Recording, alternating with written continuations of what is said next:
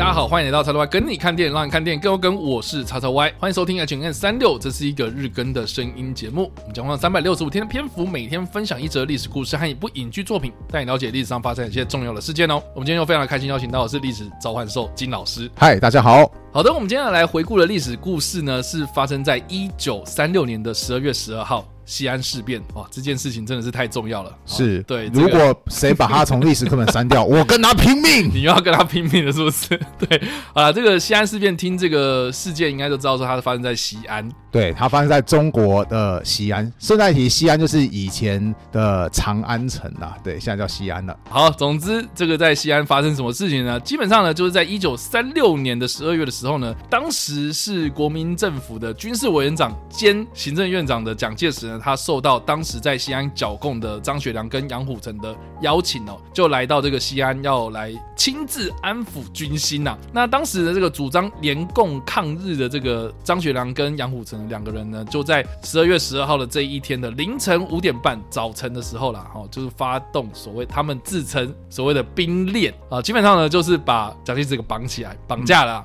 那这件事情呢，就传到外界之后呢，就引发各界哗然啊。那直到十天之后，也就是二十二号这一天呢，蒋宋美龄啊，也就是蒋介石的太太，就自己只身前往这个西安跟张学良谈判啊，最后呢达成了和解。那蒋介石在被释放回到南京之后呢，也同意。当时正在如火如荼进行中的这个剿共的事情呢，啊，先把它搁置一边，这也是达成了第一次国共内战的结束啊，这个很重要的原因哦，就是因为西安事变的关系啊。那大致上我们的历史课本就是这样介绍了，然后我当时的历史老师也大概就是跟我们讲说啊，基本上就是蒋介石被绑了，然后啊，这两个人呢，就是因为毕竟我们大家都应该知道说，其实张学良是来自东北嘛，嗯，那因为东北当时就是被日本。啊，这个侵占啦，或是呃发生很多事情嘛。啊，但是呢，蒋介石他竟然是有点像是说，哦、我们要先安内再攘外嘛，所以变成说，我们先把内部的事情给处理好，那就是你先去剿共，你先去打这些共产党的事情，这样子。那把这些东西给安顿好之后呢，我们就会帮你抗日了，这样。哦，也就是我们会重新的夺回这个东北的这些土地，就是他 promise 这些事情。可是这个张学良跟杨虎城，感觉在我们的历史课本上面，就是被形容是他。按耐不住了，嗯，所以他去做这件事情，所以导致就是说啊，我们差一点就要剿匪成功了，就是这两个人千古罪人害的这样子啊，所以才会导致说啊，我们后来就兵败如山倒，然后跑来台湾，这都是因为杨虎城跟张学良的错，都是都是累的错，都是这样子。嗯、那事实上是这样子吗？我们就请金老师帮我们补充一下。好的，那稍微要再详细一点这中间的过程啊。简单来讲，刚刚叉叉 Y 也提到，就是。国民党跟共产党其实这两个政党就曾经有爆发过内战嘛，两次。第一次的国共内战呢，其实国民党是占上风的，那就是四处把共产党给追着跑。那共产党曾经就是一度，他已经就是转把他的主要根据地给转移到陕西这个地方，而且当时他甚算是那个残存最后的一丝呃一丝希望，因为他只剩下三万人了，就是整个共产党军队只剩下三万人，在。多努力一点，那共产党的党中央，也是大家很熟悉那些那些人，什么毛泽东啊、周恩来啊，应该就要完蛋了。当时的蒋介石呢，就是想说，那是谁来继续去陕西来负责剿呃剿匪呢？那他的目标就是选到了就是张学良。那那他为什么会选张学良？是因为张学良曾经跟蒋介石有非常深厚的合作关系。像在民国十七年的时候，当时张学良的爸爸被炸死了，结果张学良。继承他老爸的军事地盘之后，就决定说好，我要跟国民政府合作，所以就是在没有战争的情况下，就选择直接支持蒋介石的政府。就是后来蛮知名的所谓的东北易子嘛？对对，因为所谓义直就是换旗子啊，他就他就从原本不是国民党的旗帜换成国民党的那个青天白日满地红这个旗帜嘛，对不对？那所以这是第一次双方的合作经验。后来蒋介石跟其他国民党的派系闹不和，直接打起来，叫中原大战。那打到最后，其实双方精疲力竭的时候，又是张学良跳出来说：“好，我决定力挺蒋介石。”所以他就率领着他的军队从东北进啊进入到那个关内，就是山海关以内支持蒋介石。那蒋介石就靠着张学良最后的表态。终于打赢了这场中原大战，所以两个人其实是有蛮深厚的合作关系，而且这样听起来好像还蛮有这种革命情感。对对对对，甚至就是因为打赢中原大战之后，当时的蒋介石说：“好，我如果是元帅的话，你就是副元帅，对，所以这个你等于是国家的第二掌权者。毕竟双方有这么好的合作情谊嘛。不过刚刚也有提到，就是张学良把大部分部队大入到关内作战，结果东北在防守空虚的情况下就被日本给并吞掉了。这就是历史课本有提到的九一八事件。张学良这个时候就觉得说啊，我很惨啊，因为我很想打回我的东北老家去啊。那当时的蒋介石就觉得说啊，很简单。因为我们现在国家实力很虚弱，日本太强了。我们国家要先内部统一之后，然后才可以进行各方面的提升，我们才有机会可以跟日本开战。所以，那你就再帮我一个忙，你就去陕西，呃，反正你不是带了那票东北军吗？对不对？你就去陕西帮我去剿共产党，哦，这就是所谓的陕西剿匪。其实一开始张学良也是欣然接受这个提议的，他自己本人就是事后的回忆有说，就是蒋介石说我开给你几个工作啊，你要哪一个？是张学良他自己也有。主动表示说：“那我去帮你剿共产党吧。”谁知道就是在剿共产党的过程当中，张学良就觉得越剿就是越不对劲。首先，第一个就是共产党军队其实是非常顽强的，张学良的部队大概损失了三到五万人吧。然后就发现哦，对方怎么还是这个打不下来？所以张学良其实就有回报说：“哎，我这边损失三到五万人，请党中央拨援军，让我重新扩充我的部队。”结果蒋介石他们就表示说：“没有援军。”，你不是还多得很吗？你有你二十几万打掉三五万，你还有十几万，你就继续打，人家才三万而已，再加把劲啊，好好好加油。所以张学良的底下的部下就觉得说，哎、欸，这只是叫做一斧两砍，什么意思？就是蒋介石用你这把斧头去砍石头，结果石头共产党被砍裂了，你这个斧头也跟着一起砸掉啊，他就是我们现在俗称的一石二鸟，他是不是想恶搞我们？然后这是没有 没有什么。后勤支援，好。另外一方面，当时的中共也是觉得说，我快完蛋了，不行，我得转移焦点。所以当时中共就喊出来说，中国人不打中国人，我们应该是要一致对抗日本人呢？为什么我们中国人要先打起来呢？其实这个主张就很符合张学良的心意，他就觉得说，对啊，为什么我们不是先把东北老家给打回来，而我要在这边跟你来边剿共，而且他明明也不是我们最大的敌人，就是可以合作了嘛。他觉得说是可以合作、可以谈的。呃，所以后来张学良就开始慢慢的不去再跟中共做直接的对抗，甚至开始资助中共。我看到一则资料啊，就是说当时啊，其实共产党被围困得很惨，那甚至也没有什么生活资源。那当时的张学良就觉得说，那我就为表诚意，我输送一批生活物资过去吧。那他输送的生活物资当中就包含了一批牛奶，那牛奶还算是蛮营养的嘛。当时中国就觉得说，好，那我就先把这些比较营养的东西去救济那些我们已经身体状况很差的党员。那其中喝到牛奶的一一个人叫做邓小平，对，因为当邓小平当时生病，已经病重到快要挂掉，如果没有那批牛奶帮助小平。度过危机的话，他就没有机会再发生后来的历史事件了。所以你就知道说，张学良对于当时的中共合作其实是有多么多么大的帮助。你你为什么讲小平讲的好像很熟这样？哦，因为小我们看过那个电影的人都知道，就是小平叔打桥牌啊，都需要有特异功能人在后面把它变 变啊，对不对？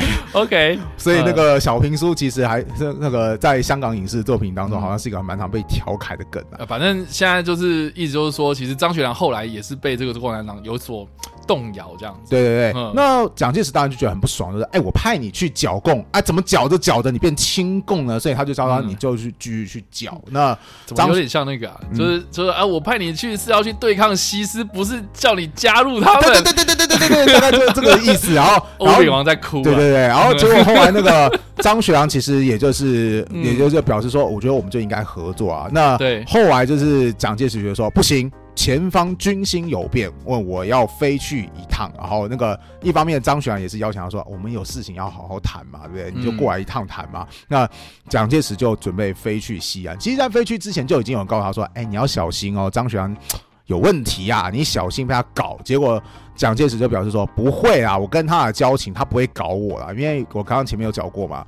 他们两个有曾经有密切的合作过，嗯，然后就是有点像是说蒋介石很信任他了，是是是，所以后来飞到了西安去的时候，其实双方一开始就是先互相的接洽，过程当中就是张学良就是也有表示，就是说我们是不是应该停止剿共，然后一致对外，然后蒋介石就把他训斥一顿，就是说，哎呀，你这个眼光怎么是这个样子呢？好好就把他训斥了一顿。现在根据一些回忆哈，就是当蒋介石他跑去西安的时候，西安。当地有学生就组织抗议，就是说中国人不打中国人，中国人应该先一致对外。这些学生抗议的时候就说我们要找蒋委员长。然后呢，当时主管当地治安的张学良就站出来，就说什么：“哎，各位，亲们给我个面子，相信我，我最近一定给你们一个交代。”注意，他就是在大概西安事变发生的前三天，他跟学生说：“我一个礼拜以内一定给你们个交代。”所以就可能推断，有人就开始推断，那个时候张学良就可能要做出一些行动了。当然，他也不是一开始就是决定说：“哎，我们谈崩了就这样做。”他其实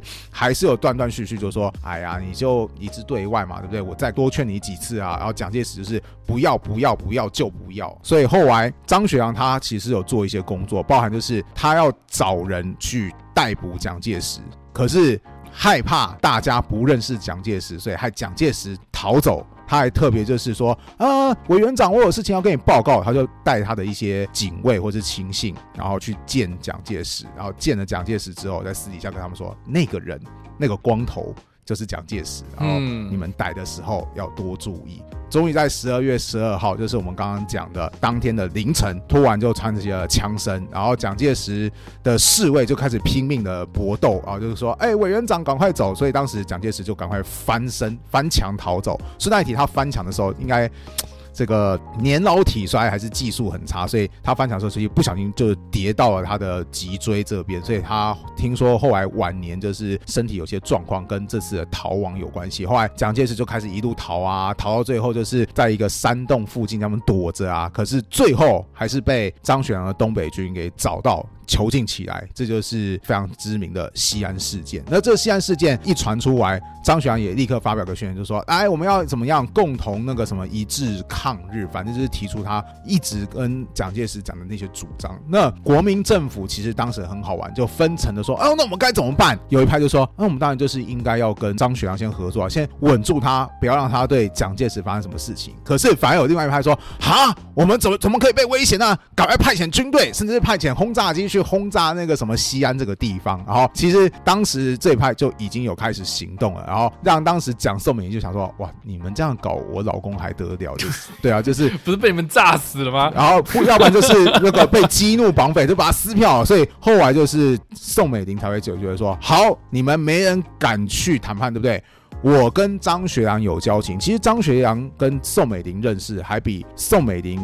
遇到蒋介石更早，两个人在上海就有一些交情。我跟张学良有交情，张学良他不会动我的。好，上上课的人好像也这样说过。对，然后 啊，然后反正宋美龄就飞过去了。然后这一次是真的，宋美龄就没有发生什么事情。他就一方面就劝蒋介石说：“如果你再不答应的话，你在这边你随时都有危险。”因为当时以毛泽东为首的中共其实非常开心，说：“哇，我们逮到他了，把他公审吊。”死人了什么？进行一些那个什么，进行一些批斗大会哦。毛毛泽东是非常非常关注蒋介石的哦。当然啦，共产党内部像以周恩来为首，就说：“对，你不能这么做，因为你这样做的话，以后就失去谈判的可能性了。”所以，其实共产党有人要弄死他，国民党内部也有人想要就是对蒋介石图谋不轨，不然干嘛要派什么轰炸机去轰炸之类的？东北军又是对那个当时的蒋介石态度非常的浮躁，所以。宋美龄就劝说：“如果你再不妥协的话，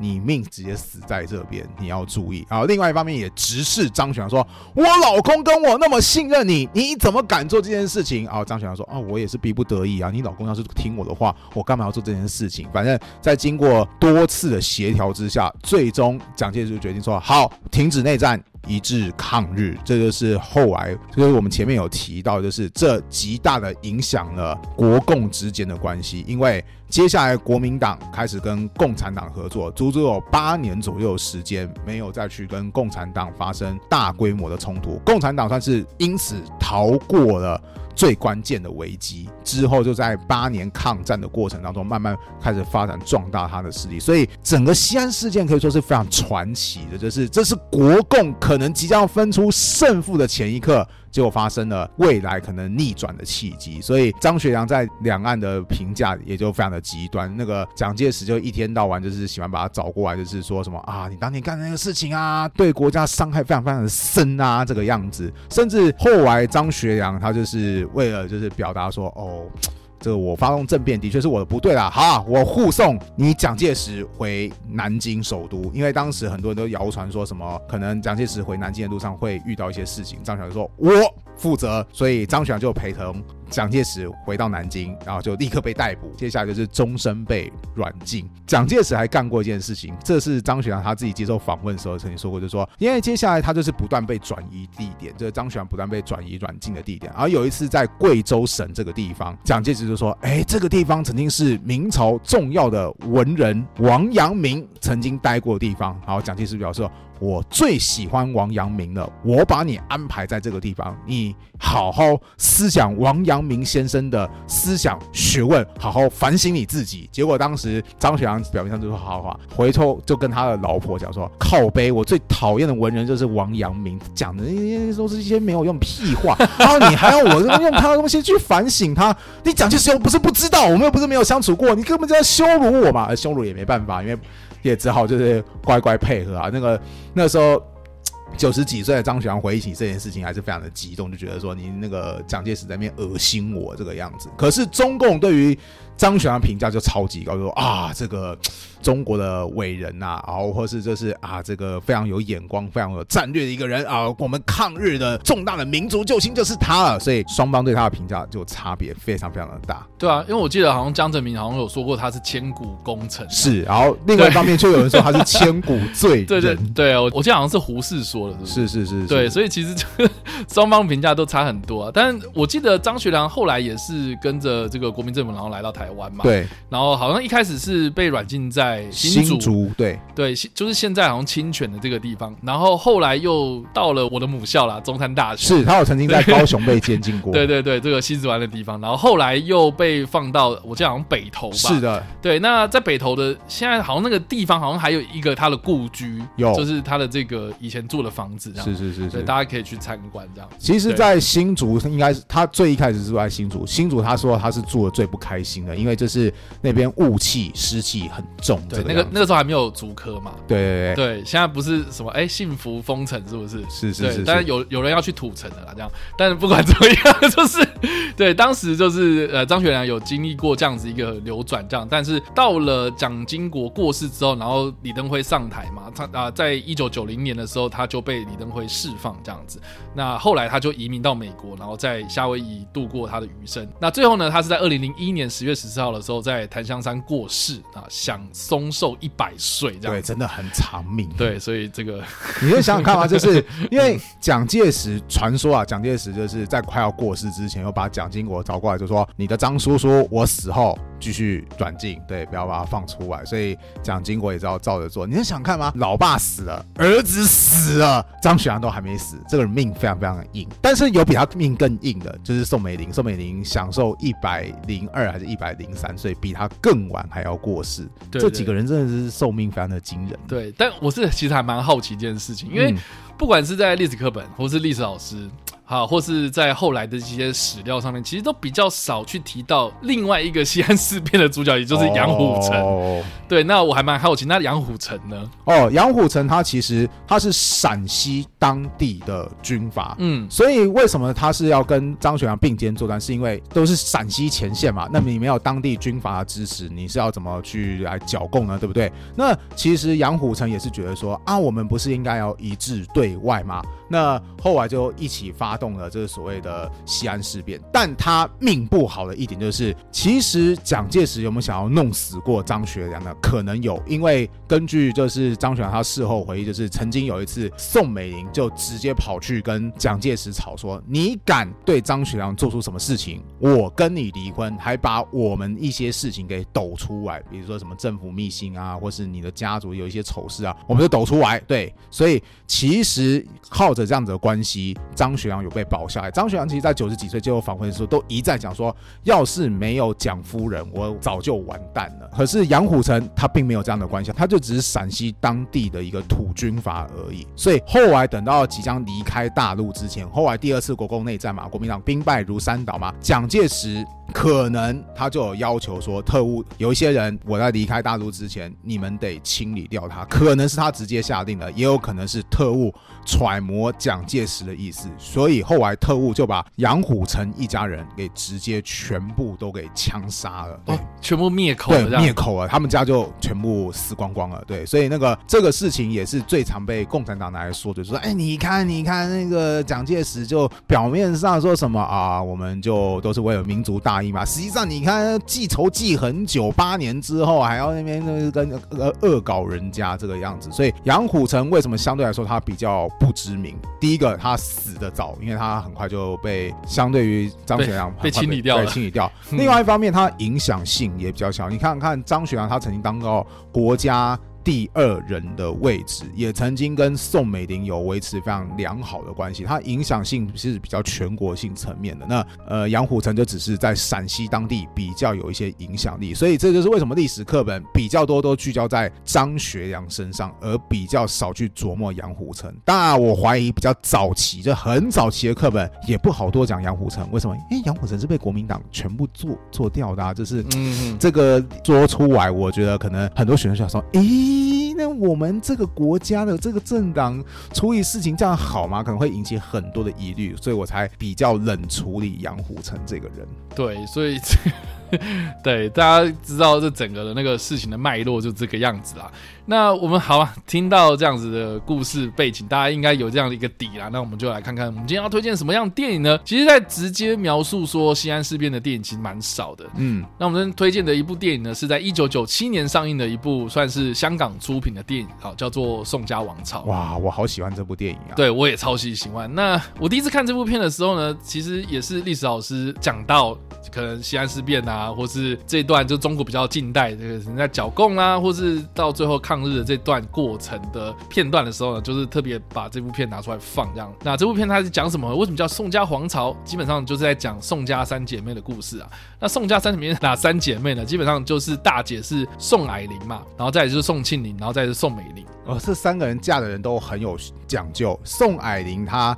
嫁的是当年的中国的首富，叫做孔祥熙。那宋庆龄就更有名了，她嫁的是中国的国父孙文。哎，不是不是，是中国的华盛顿。好的，OK，就是啊，对，我是中国的革命先行者。反正你爱怎么讲他就怎么讲他。对，她就是嫁给孙文啦。嗯、那宋美龄也一样很有名。我们刚刚讲过，她的老公是蒋介石。哇塞，这一家人的女儿太会嫁人了吧？对对对，所以当时的这个电影海报上面，我记得印象非常深刻。他就直接想说，三位美女。一个爱钱，一个爱权，一个爱国。嗯，对。那大家可以自己是知道说怎么样对应的这样。那到底是谁爱犬，谁爱国，这个就不知道了这样。嗯，对。但当时呢也蛮有话题性的，就是扮演这三姐妹的人分别是谁呢？扮演宋霭龄的人呢，就是杨紫琼。哇，对。现在就是在妈的多重宇宙，对，很多多重宇宙跳来跳去。对。那另外扮演宋庆龄的，也就是嫁给孙文的这一位呢，就是张曼玉。哇，天哪，影后中的影后，啊，对，影后中的影后。然后另外。另外呢，这个饰演宋美龄呢，就是鄔君美啦。嗯，哦，对，这个三个演员都是大有来头啦。是。那另外呢，还有一个所谓的宋查理，嗯，他们的爸爸，也就是呃，这个宋家三姐妹的爸爸嘛。就是姜文呐、啊，对对，姜文扮演的。那另外呢，啊，饰演这个孙中山也是后来一直都在扮演孙中山的赵文轩，嗯，对。然后蒋介石呢，就是吴兴国。那这个人呢是高雄人，啊，是台湾的演员。我先跟你说，你讲吴兴国，大部分人不知道是谁。你要讲吴兴国所饰演的另外一个经典角色，哎，就是《赌神二》的仇笑、嗯。没错，就是他。他也曾经有获得过这个金马奖影帝提名的这个非常知名的演员。这样说起。起来其实有点好玩的一点，就是因为吴兴国老师，他其实是在京剧特别特别的著名的一个人物。对，他其实，在京剧的成就很高。他后来有机会跨足到电影圈，然后去演出一些电影，比如说《宋家王朝》啊，或者是《赌神二》啊，或者是《青蛇》啊这些电影，然后让他有比较多的知名度。特别就是这个仇笑是他知名度很高。据说啊，就是他后来还是有持续在大学教课，然后很多新生看到说，哇。哇，是仇笑痴啊！老师，你就是仇笑痴吗？然后那个吴兴国都会非常无奈说，呃，对对对，我就我就是我就是仇笑痴。哎，那为什么不会有人说什么？哎，你就是蒋委员长吗？没有，那没办法，因为不会，大家流传度就是说，哦，你就是那那个那那个那个那个笑仇笑痴啊，搞他很无奈说，为什么你们都记得我都反派的一个？我也是有演过其他的电影啊。好来，Anyway，总之啊，就是这部片我真的是非常推荐大家去看的，因为基本上它就是在讲这宋家三姐妹她们在这个呃算是明初啊，哈，这这段期间所发生的一些故事，这样，当然呢，中间就是非常就是。算是电影的最大高潮，就是来到了这个西安事变这样。嗯，那它当中也有把这个西安事变的整个的过程哦，包括啊、呃、为什么会发生这件事情，然后当时这个先安内再攘外的这个蒋介石他做了哪些事情，是等等的。对，那当然就是里面就是讲到说这个西安事变如何落幕了，我觉得蛮有戏剧张力的这样。对，对，里面当中还有它有一些。他当然，它以今天眼光来看，它还原度还是差一点，但有些部分还也蛮有意思的。因为后来就是宋美龄，她跑去在剧中啊，她跑去去找那个西安被囚禁中的蒋介石，然后当时蒋介石说：“美龄，你怎么来了？”然后宋美龄就说：“啊，有人要企图对你图谋不轨。”当时那个吴兴国所扮演演员就骂一句说：“娘西皮！”啊，那这是娘西皮什么意思？其实就是浙江当地骂人的土话，按照我们这共通语言就是他妈的意思，就是。浙江人叫骂他妈的会叫娘洗皮，当时我就觉得哦，还蛮还蛮有意思的，啊，都蛮到位的吧？对对对，所以就是 就是啊，这个其实吴兴国老师有非常非常多的名场面啊，只不过大家都还是很容易聚焦在赌神二身上，为什么还是在讲我 觉得我我觉得蛮酷的，是因为我不是说这个是当初我的历史老师放给我们看嘛，嗯，然后那时候我们是高中生啊，这样子，然后高中生就很屁，就是看这部片的时候，通常都是会。啊，就是在笑里面的一些台词，包括刚刚金老师讲的这个东西，这样。所以你知道那天下课，我们大家都在讲娘西皮，娘西 很智障。我觉得这部片它有点，因为毕竟是你知道香港拍的嘛，然后通通常都是有点中方观点呐，共方观点，是对共方观点，所以他在。最后面讲到这个西安事变之后的这些后续啦，或者什么的话，它都比较像是我们刚刚所提到的，比较是所谓的这个千古功臣的那边的说法这样子哦。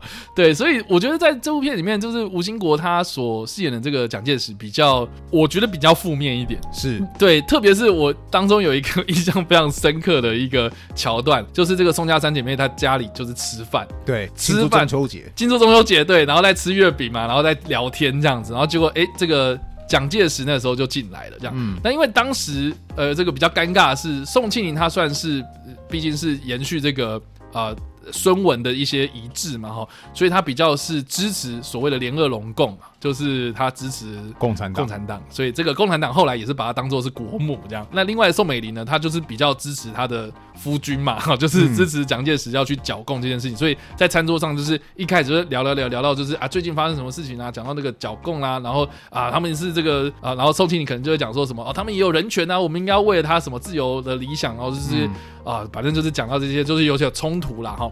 然后呢，那个蒋介石就讲了一件 非常知名的一个，我记得好像大概是这样说，好，他就说，我记得之前有人跟我讲过，三十岁以前支持共产党是浪漫，三十岁以后支持共产党是混蛋，对对对 对。然后就哎，就把场面搞得很尴尬。然后这个时候就是宋庆龄、宋霭龄、宋美龄他们三个人就突然用英文交谈这样子。对，因为他们其实从小在。美国长大，他们接受美式教育，所以其实对他们讲母语反而就是英文比较流畅。这个对对对对，那当然啦，我们就知道说，其实蒋介石比较不会讲英文，对。对，所以就在餐桌上直接呵斥说：“纪律纪律，这里是中国，对对对对对，请用中国人听得懂的话来讲话，这也是中国，要讲中文，这样之类的。”对，所以总之就是那里面有很多这样子，就我觉得当时我们这些学生看到，哇，怎么会有一部电影把蒋介石形容成这个样子，嗯，然后到后面他又讲说那个共产党解放全中国，创造了这个新中国等等，就是这种观点就会让大家就觉得，哦，果然是中方观点，是是是，是，对，所以我觉得这部片蛮